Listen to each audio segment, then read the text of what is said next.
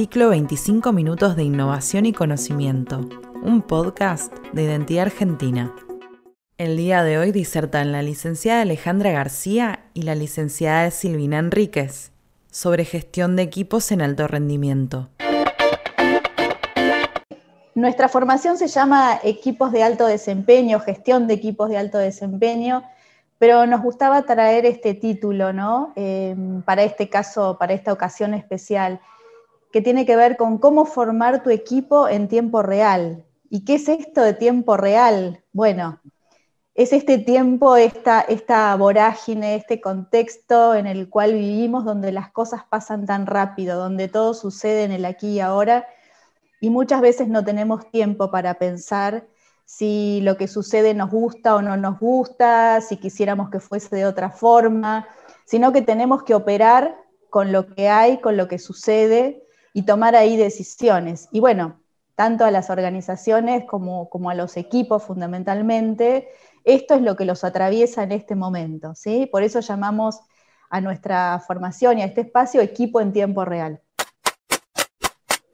Sí, desde este lugar también así es como nosotros enseñamos a gestionar. Eh, equipo en tiempo real quiere decir que la, la metodología que nosotros, mm, con la que nosotros trabajamos como coaches de equipos, pero que también enseñamos para los líderes para que puedan aplicar con sus equipos o aunque no sean líderes, para aquellos que forman parte de un equipo, lo hacemos en las reuniones de, reales de los equipos. Eso implica obviamente una confianza y una apertura, pero no es que ya, ya no hay tiempo para salir para una capacitación. Trabajamos con el equipo eh, en, su, en, su, en, su, en, su, tiempo vivo de trabajo, miramos ahí lo que está sucediendo y sobre eso eh, tratamos de, de, generar una mirada sistémica, una mirada que, que, apunte fundamentalmente a detectar cuáles son los vínculos que están eh, favoreciendo y, y, qué, y, qué, y qué modalidad del vínculo está entorpeciendo la llegada al resultado. Así que bueno, esperamos en esta media horita compartir toda esta experiencia. Y lo primero que queríamos compartir, que seguramente no va a ser una novedad para ustedes, es eh, en qué mundo estamos habitando, ¿no? ¿Qué es lo que sucede en este momento donde un tsunami en un continente lejano, un levantamiento social en otro lugar del planeta, un video que quizás nace como algo íntimo y se hace viral, o un pequeño virus impacta de la misma manera en todo el planeta, ¿sí?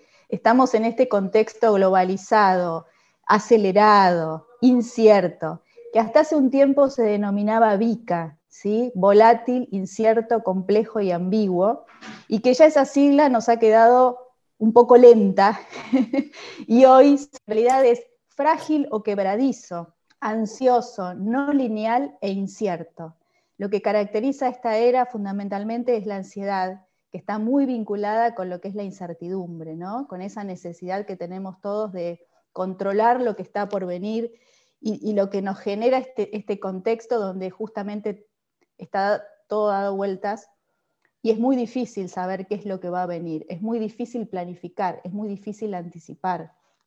Las experiencias que teníamos no necesariamente nos sirven para resolver lo que sucede hoy. Y nosotras, con Silvina, que recorremos muchos contextos eh, donde hay equipos, donde hay personas, donde hay líderes.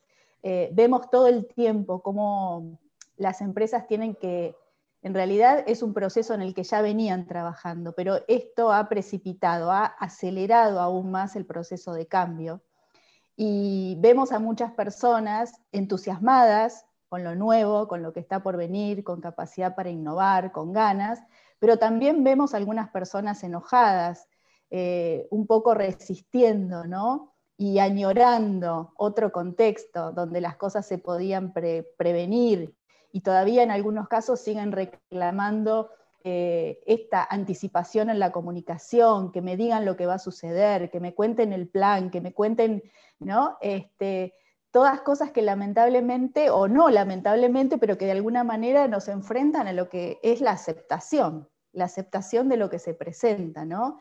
que lejos de una resignación es totalmente un acto súper activo y protagónico, el hecho de aceptar lo que sucede y a partir de ahí poder construir con los recursos que tenemos.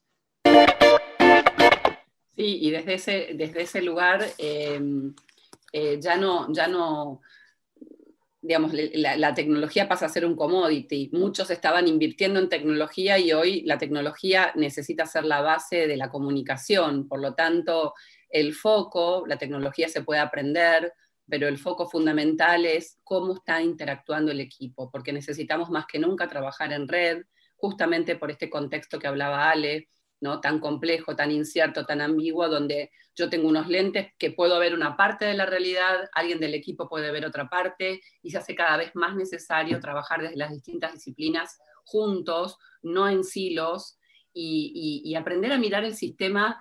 El sistema en general es un condicionante oculto de la acción, ¿sí? del comportamiento. No nos enseña, no nos es tan fácil aprender a mirar el sistema, qué lugar ocupamos en el sistema, qué cómo podemos ampliar nuestro impacto en el sistema y desde ahí eh, lograr los resultados que necesitamos lograr en esta velocidad en la que nos plantea, nos plantea el mundo, ¿no? Sí, y acá nos encontramos también con esto que ya venía sucediendo, ¿no? que las nuevas generaciones empujan de alguna manera a romper con estos lugares jerárquicos, con los silos, con, las, este, con los sectores, eh, venían con este ímpetu de querer formar equipo, de querer este, formar parte ¿sí? de determinados equipos, y no importa si vos sos mi jefe o si sos mi supervisor o sos mi par, lo que nos alinea es un objetivo común. Y esto es lo que de alguna manera se aceleró. ¿sí? Hoy las empresas, la verdad es que si siguen funcionando de una manera jerárquica o necesariamente dentro de cada área no alcanzamos a responder con la velocidad que necesitamos responder. Hoy nosotras vemos cada vez que en las organizaciones empiezan a aparecer mesas heterogéneas, mesas de trabajo heterogéneas, donde todos son importantes. No importa el lugar que ocupes en la organización. Y esto ha dejado de ser un eslogan eh, interesante desde recursos humanos para pasar a ser real y, necesario, indispensable. ¿sí? Y esto, bueno, es, un, es, un, devenir que ya venía, ¿no? pero que de alguna manera se ha precipitado, se ha acelerado y que nos muestra que cada vez es más necesario. También es necesario descentralizar y delegar, descentralizar poder, descentralizar información, delegar espacio para la toma de decisiones. Y esto también es algo que las nuevas generaciones venían pidiendo de alguna forma pone de cabeza eh, todo lo que se venía trabajando sobre lo que es el liderazgo, ¿no? El líder era la persona directora de orquesta que eh, fijaba objetivos, daba, eh, o sea, mantenía el ritmo, llamaba a las reuniones, ponía objetivos, los medía una vez al año. Ya hace tiempo que se venía viendo que esto de las evaluaciones de feedback, o sea, mirar para atrás, a un año o poner objetivos a un año, eh, eh, llegaba tarde porque íbamos a la evaluación y nos dábamos cuenta que no, en realidad pasaron tantas cosas en el medio que cambiaron nuestros propios objetivos y entonces ahí había que rebobinar GPS constante eh, y entonces quedaba como ya el modelo queda viejo. sin embargo, hay todavía muchas organizaciones que basan sus premios en la evaluación de desempeño anual y nos damos cuenta que en realidad hay algo que se tiene que actualizar, que tenemos que aprender de las nuevas generaciones y que este mundo nos obliga y que también tiene que ver con repensar el modelo de liderazgo, como desde este lugar donde necesito ser parte de un equipo en donde todos somos responsables por el resultado y donde todos nuestros granitos de arena conforman no la suma de individualidades, sino algo diferente. O sea, el resultado va a ser la suma de nuestras capacidades, pero no como una suma lineal, sino como un resultado que se va a dar a partir de cómo nos vinculamos, cómo conversamos, cómo nos escuchamos, cómo nos podemos adaptar a estos ritmos, cómo vamos chequeando, ajustando el GPS y yendo para adelante. Hay un concepto que seguramente lo han escuchado este, en este último tiempo que tiene que ver con este concepto de seguridad psicológica, ¿no? Cómo creamos desde el lugar de liderazgo o desde el lugar de integrante de un equipo, cómo creamos espacios con seguridad psicológica. ¿Qué quiere decir esto? Espacios donde no me dé miedo equivocarme, donde no me dé miedo decir algo que tal vez esté mal, donde no me dé miedo decir, no sé, me equivoqué, no lo había pensado, donde traer una idea disruptiva no sea mal visto. Fíjense que todas estas, eh, todos estos aspectos que, acabo de mencionar, son sumamente necesarios para poder trabajar en este contexto, ¿sí? porque es todo nuevo. Con lo cual las viejas recetas no necesariamente aplican y necesitamos pensar por fuera de la caja. Necesitamos que los equipos aprendan abrir espacios de vulnerabilidad lo más rápido posible. Y ahí los líderes tienen un lugar muy importante, porque son los primeros que pueden abrir ese espacio y decir, no sé, necesito de ustedes, lo mejor que me puede pasar es tener este equipo. Realmente no tengo un equipo porque no me alcanzan las manos o no me da el tiempo, porque si me diese el tiempo yo haría absolutamente todo, sino que aunque me diese el tiempo, yo los necesito porque no puedo pensar todo, ¿sí? porque no, es imposible que en esta complejidad una sola persona pueda encontrar las respuestas adecuadas. Entonces vamos a generar equipos empoderados. Sí, ya le hablaba de los miedos y nosotros y de la seguridad psicológica, que esto en términos de la emocionalidad que necesitamos generar para poder gestionar es la base de confianza para que puedan justamente ponerse todos estos miedos con confianza y desde el rol de modelaje del líder que puede mostrar su vulnerabilidad, yo puedo decir rápido, no sé, me equivoqué, no llego, necesito ayuda, puedo pedir, pedir lo que necesito, eh, ya sea aprender un sistema, eh, sentarme al lado del otro para ver cómo lo hace, eh, y el equipo se puede hacer cargo de lo que uno no, no, está pudiendo, porque ya no es individual la contribución, siempre va a ser en equipo. Mm. Y qué importante que es para delegar, ¿no? Porque muchas personas, muchos líderes nos, consultan muchas veces, bueno, no, sé cómo hacer para delegar o no sé cómo hacer para que la gente se haga responsable. Y nosotras compartimos esto, ¿no? Que muchas veces es el mismo sistema que no permite este crecimiento, que no permite este compromiso. Silvina traía esto de la confianza como la base. Cuando esa confianza no está, tampoco está el compromiso, ¿sí? porque como yo no tengo posibilidad de decir exactamente lo que pienso o si estoy diciendo una idea contraria, no me comprometo, me callo, me corro de la decisión y después en todo caso lo que pienso distinto lo digo en los pasillos, pero no lo digo en ese espacio de construcción. Y si no me comprometo, tampoco atravieso conflictos, tampoco atravieso responsabilidades y en definitiva todo impacta en que los resultados decaen en un equipo. ¿no? Fíjense lo importante que es este tema de la seguridad, la confianza, y además para poder arriesgar e innovar. ¿no?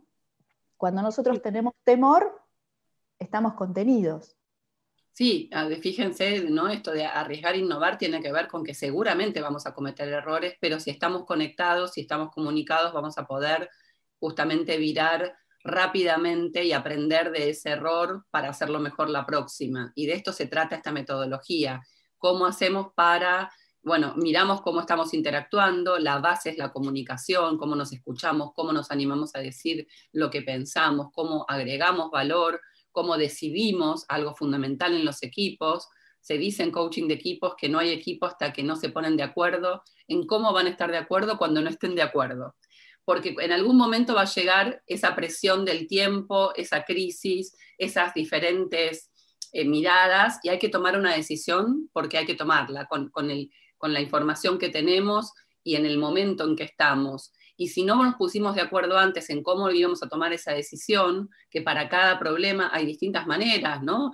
Desde, bueno, vamos a consultar con el que más sabe, vamos a escuchar y darle más, más eh, importancia a la palabra del que tiene más expertise en esto, o el, que, el, el, más innovador, o vamos a votar, o lo va a decidir la, la, junta comitiva, o vamos a hacer un benchmarking.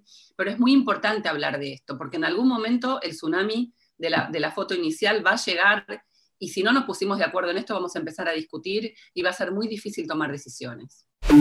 Nuestra metodología eh, tiene como una herramienta fundamental, es decir, es como si fuese nuestro laboratorio, el espacio de la reunión. ¿Y por qué utilizamos el espacio de la reunión? Porque la, la reunión es como el ADN del equipo, es como esa muestra mínima de cómo gestiona. Si ustedes miran un equipo en una reunión, van a entender muy rápidamente cómo funciona la gestión de ese equipo fuera de la reunión. Por eso nosotros ponemos especial hincapié en esto y nuestra, nuestra formación lo que da son herramientas de gestión. Cuando nosotros nos acercamos a un equipo, lo primero que le preguntamos es, ¿qué resultado quieren alcanzar? ¿Cuál es el desafío al que se van a enfrentar? Nosotros lo que hacemos es acompañar al equipo en el compromiso en relación a ese desafío o ese resultado. Lo que les vamos a dar son herramientas que van a poder utilizar más allá de nosotros. La idea es que nosotros rápidamente eh, seamos prescindibles. No nos interesa generar dependencia, porque justamente como no queremos generar dependencia en el equipo hacia el líder, tampoco queremos generar dependencia en el equipo hacia nosotras. Y fíjense, ¿no? Algo que parece tan básico como el tema de las reuniones como ADN. Nosotros decimos, ¿dónde se puede dónde, dónde, construimos, dónde, hacen, dónde ponemos las bases para la, el cambio cultural? Y es en las reuniones de equipo. Sin embargo, nos pasa con empresas desde las más grandes hasta las más pequeñas, porque trabajamos en todos los niveles, que en la pandemia o se reúnen menos, o los equipos no se reúnen, o llaman equipo solamente al equipo que lideran, pero no llaman equipo a los pares, ¿no? ¿Cómo me junto con mis pares para, bueno, con esta información cada uno va con sus células, con sus equipos, para poder estar todos juntos alineados al norte? Y muchas veces nos encontramos que se suspendieron las reuniones o no se hacen siempre. Es como si se le hubiera quitado el valor a la reunión, también porque se hace reunión por todo, cuando hoy tenemos tecnología que permitiría que veamos muchas cosas por fuera de las reuniones para poder hacer reuniones donde, donde realmente se necesita. La otra pregunta, además, cuál es el resultado que quieren alcanzar, es ¿para qué se van a juntar? ¿Para qué? Y muchas veces no, no hay una agenda que, que, que esté marcando ese norte. Y es ahí donde aparecía ese líder que traía la agenda, traía los temas, daba la voz a uno y a otro.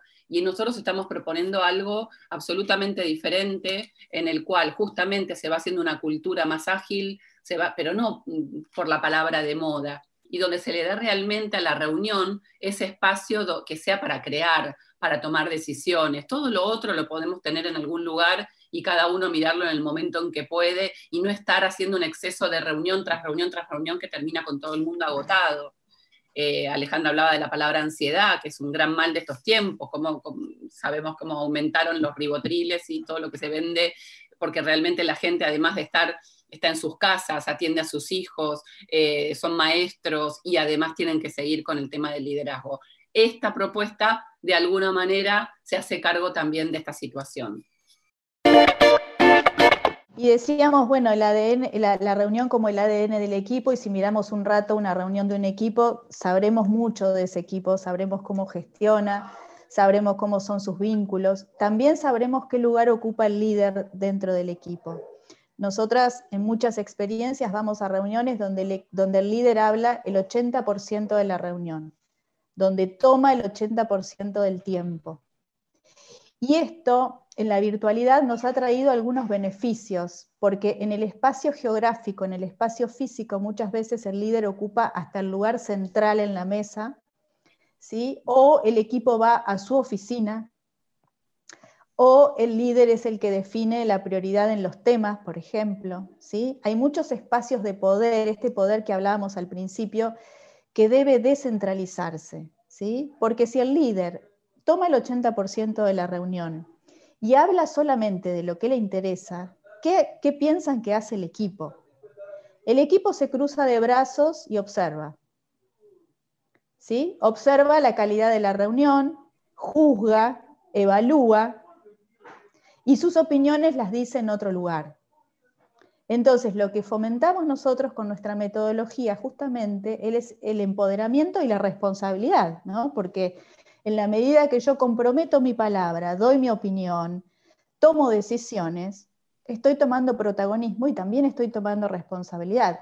Muchas veces las personas aprenden a delegar hacia arriba, que lo decida otro.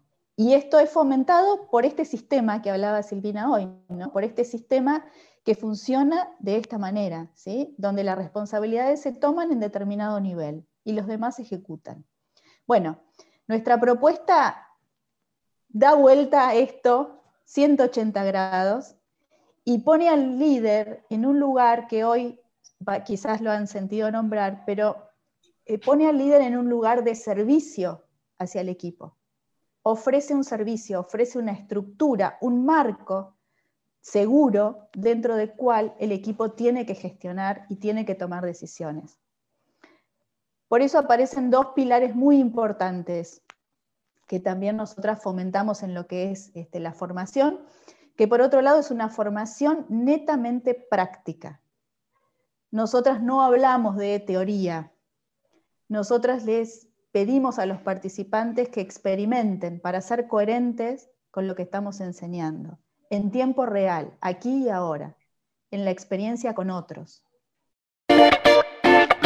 La, teoría la tienen disponible, la van a leer, van a tener que interactuar con la teoría, pero cuando nos encontremos en las reuniones eh, para, aplicar y para vivenciar y llevarse la apuesta, porque además el adulto aprende de esa manera, probando, poniendo el cuerpo, eh, y, experimentando estos roles y estas reglas con las que estamos hablando, de, las que estamos hablando, de esa manera ya se lo pueden llevar y lo pueden empezar a gestionar en la reunión siguiente que tengan mañana.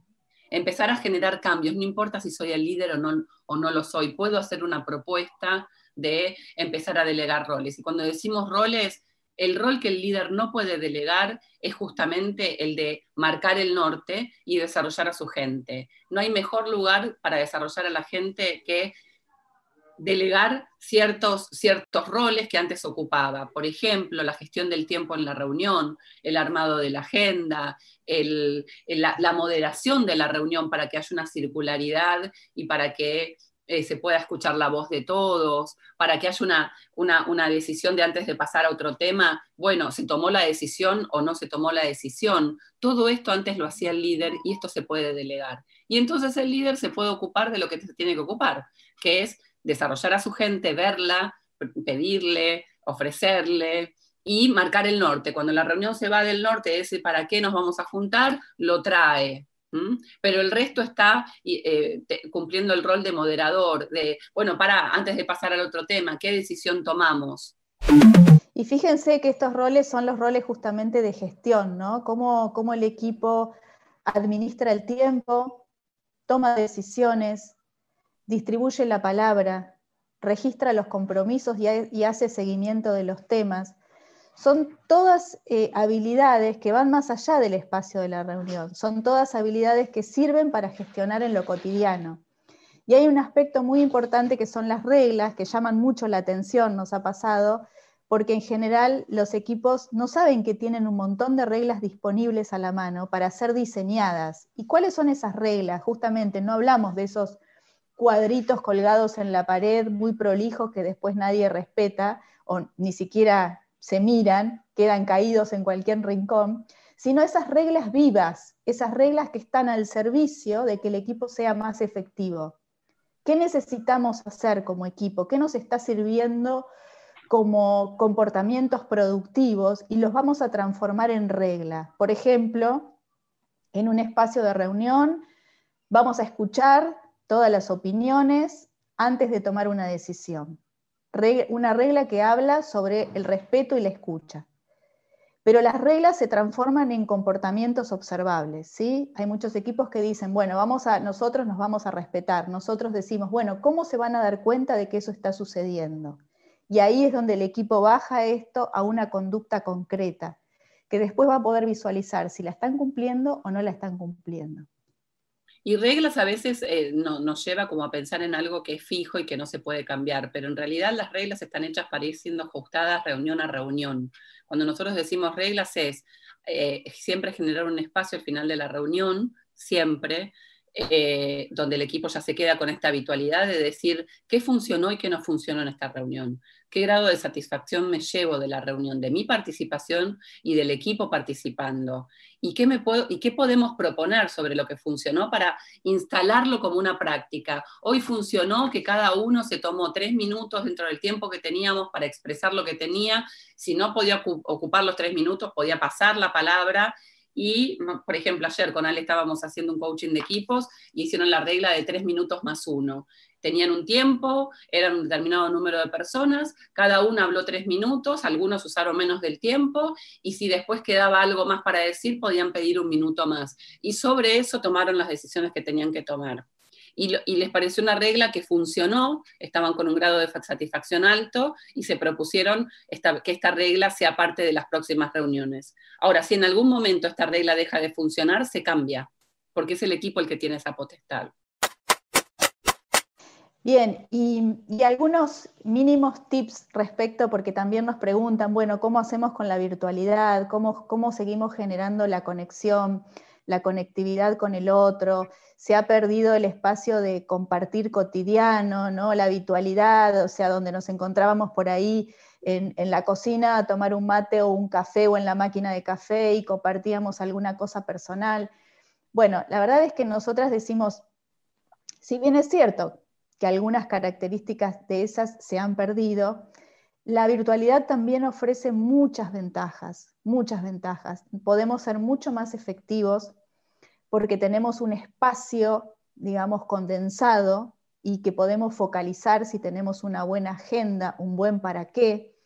Si usamos el espacio de la reunión con discrecionalidad, es decir, definimos exactamente cuántas reuniones y para qué las vamos a utilizar el espacio de la virtualidad nos pone a todos en igualdad de condiciones, porque todos tenemos en la pantalla el mismo porcentaje de espacio, cosa que en el espacio geográfico muchas veces no se da.